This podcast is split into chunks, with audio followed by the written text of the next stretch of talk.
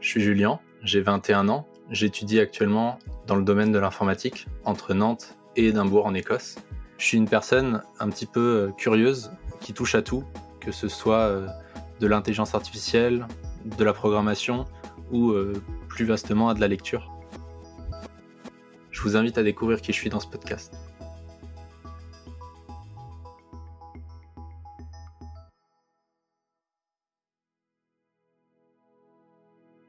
Si vous faites partie des touches à tout, de celles et ceux qui ne veulent pas être mis dans des cases, alors la voix de Julien va faire écho en vous.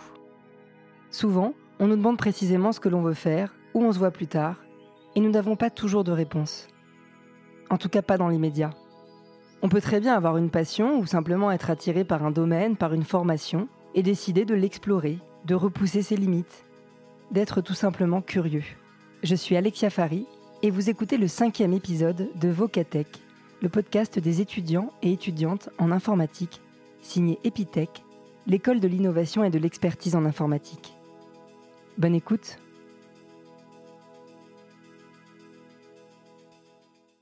Alors Julien, est-ce que tu peux revenir un petit peu sur ton parcours est-ce que tu te souviens quand tu as compris que tu étais passionné par l'informatique? Avec les cours de techno, on a eu un petit peu euh, des, mini-programmes informatiques à faire avec des outils tels que Scratch ou autre, donc euh, pas vraiment du code à proprement parler, mais euh, de l'algorithme. Et à partir de ce moment-là, j'ai trouvé ça super intéressant. Donc j'ai commencé à m'y intéresser avec à l'époque un site qui s'appelait le site du zéro. Maintenant ça s'appelle Open Classroom et il y a toujours plein de cours dessus. Mais c'est à partir de ce site-là que j'ai commencé à m'intéresser à l'informatique et que j'ai découvert le code. Une fois que j'ai découvert ça, j'ai pas vraiment décroché. Donc euh, pendant le lycée, euh, j'ai continué à apprendre par moi-même et j'avais pris l'option qui s'appelait ISN. Je sais pas si c'est toujours le cas, si c'est toujours appelé comme ça, mais en fait c'était euh, des, des, cours entre guillemets d'informatique, tout ce qui se rapprochait du numérique. J'ai pas appris grand chose pendant ces cours-là parce que la majorité des choses qu'on voyait, je les avais déjà vues par moi-même sur le site justement du zéro. Et je me suis dit à partir de là que plus tard je voulais faire de l'info. Donc euh, j'ai découvert euh, Epitech grâce euh, à des portes ouvertes. Et après avoir fait bah, ces portes ouvertes et différents coding clubs, donc c'est une activité où des étudiants d'Epitech apprenaient à des lycéens comme moi à coder, je me suis dit que c'était vraiment ça que je voulais faire et que bah, c'est comme ça que j'en suis là aujourd'hui. Qu'est-ce qui te plaît exactement dans le, dans le coding?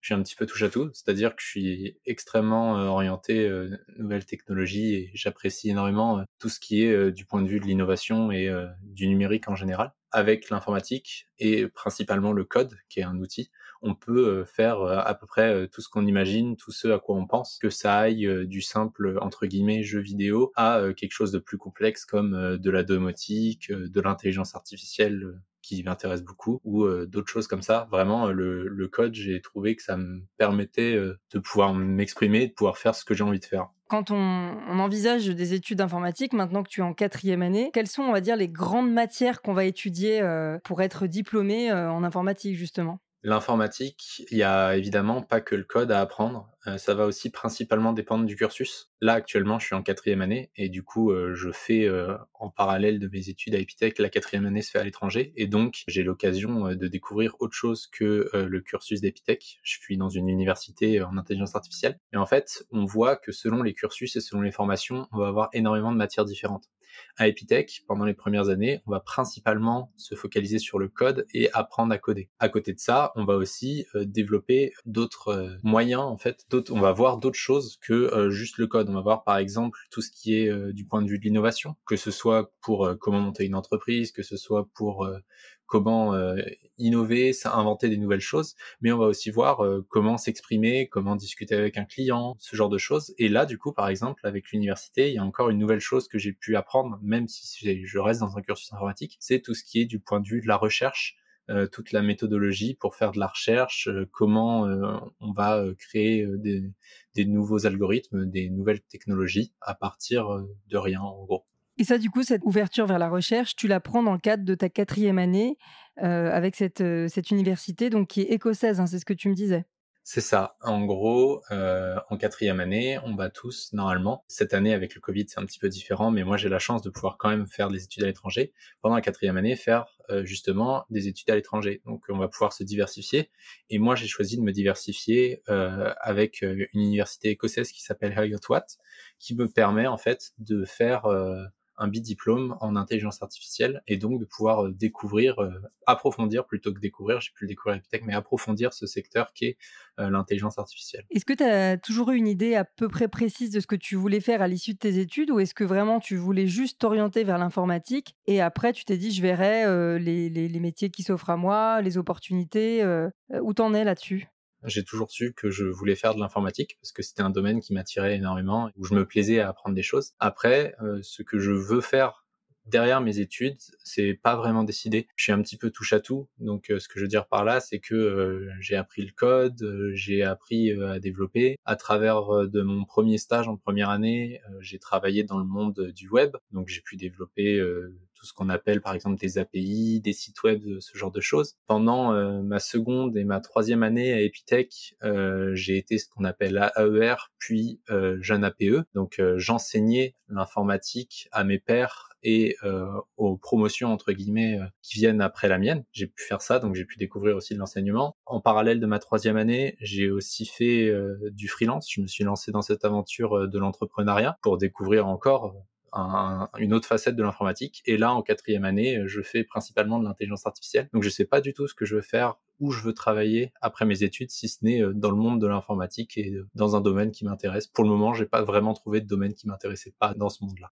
Mais alors, du coup, toi, tu as été AER et APE. Ouais, c'est ça. J'ai été JAPE, c'est comme ça qu'on l'appelle en fait. C'est des étudiants qui ont passé, entre guillemets, la troisième année et qui travaillent en tant qu'APE pour Apitech. Donc, moi, mon rôle, j'ai beaucoup moins encadré les étudiants pendant que j'étais JAPE que pendant que j'étais AER. Mais par contre, j'ai pu créer des nouveaux contenus, un, un, nouveau projet que les étudiants devaient réaliser et j'ai essayé d'organiser des mini-conférences pour euh, apporter euh, des points de vue plus théoriques aux étudiants qui avaient un petit peu de mal. Par exemple, dans le domaine, dans le langage de programmation qu'on appelle le C++ qu'on voit en deuxième année. Aujourd'hui, tu pourrais travailler dans, dans quoi exactement? Tu pourrais faire quoi euh, avec ce que tu as appris déjà? Oula Aujourd'hui, je pourrais faire énormément de choses avec ce que j'ai appris vu que je suis un petit peu touche à tout. Je pourrais être développeur full stack et travailler dans le domaine du web. Je pourrais aussi travailler sur euh, des moteurs de jeux vidéo, ça m'intéresse énormément. Donc c'est vraiment euh, à ce moment-là euh, du logiciel pur. En gros, la plupart du temps, quand on crée un jeu vidéo, par exemple, les développeurs et les différents studios de production de jeux vidéo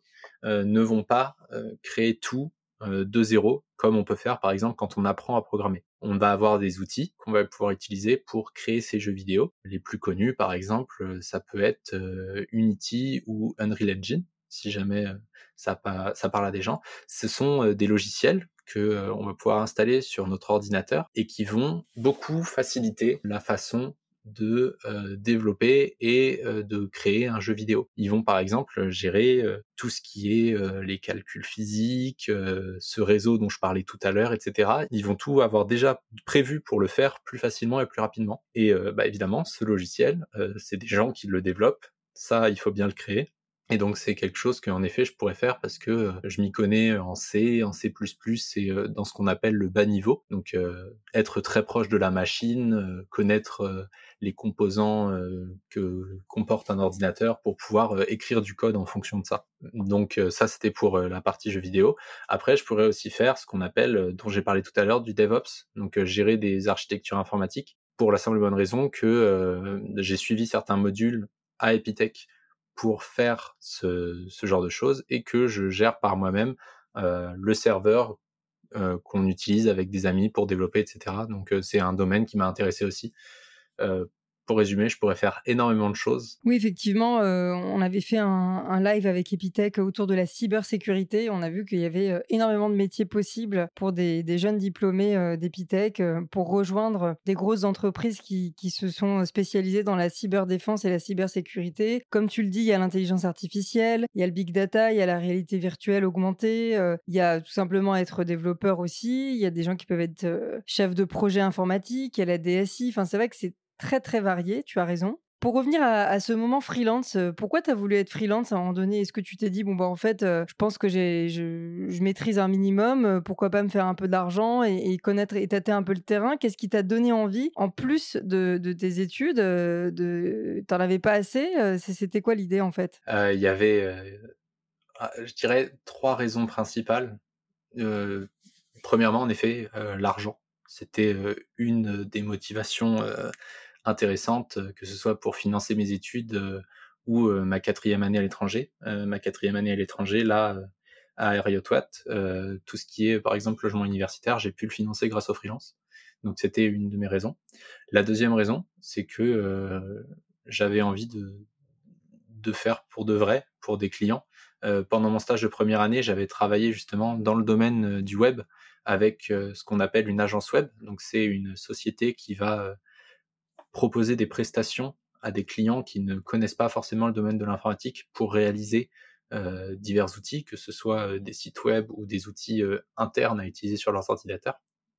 Et donc je me disais que j'avais déjà cette connaissance-là et je voulais découvrir cet autre milieu informatique qui est l'humain qu'un développeur va pas forcément voir. Donc tout ce qui est relation client, gérer un cahier des charges, discuter de contrats.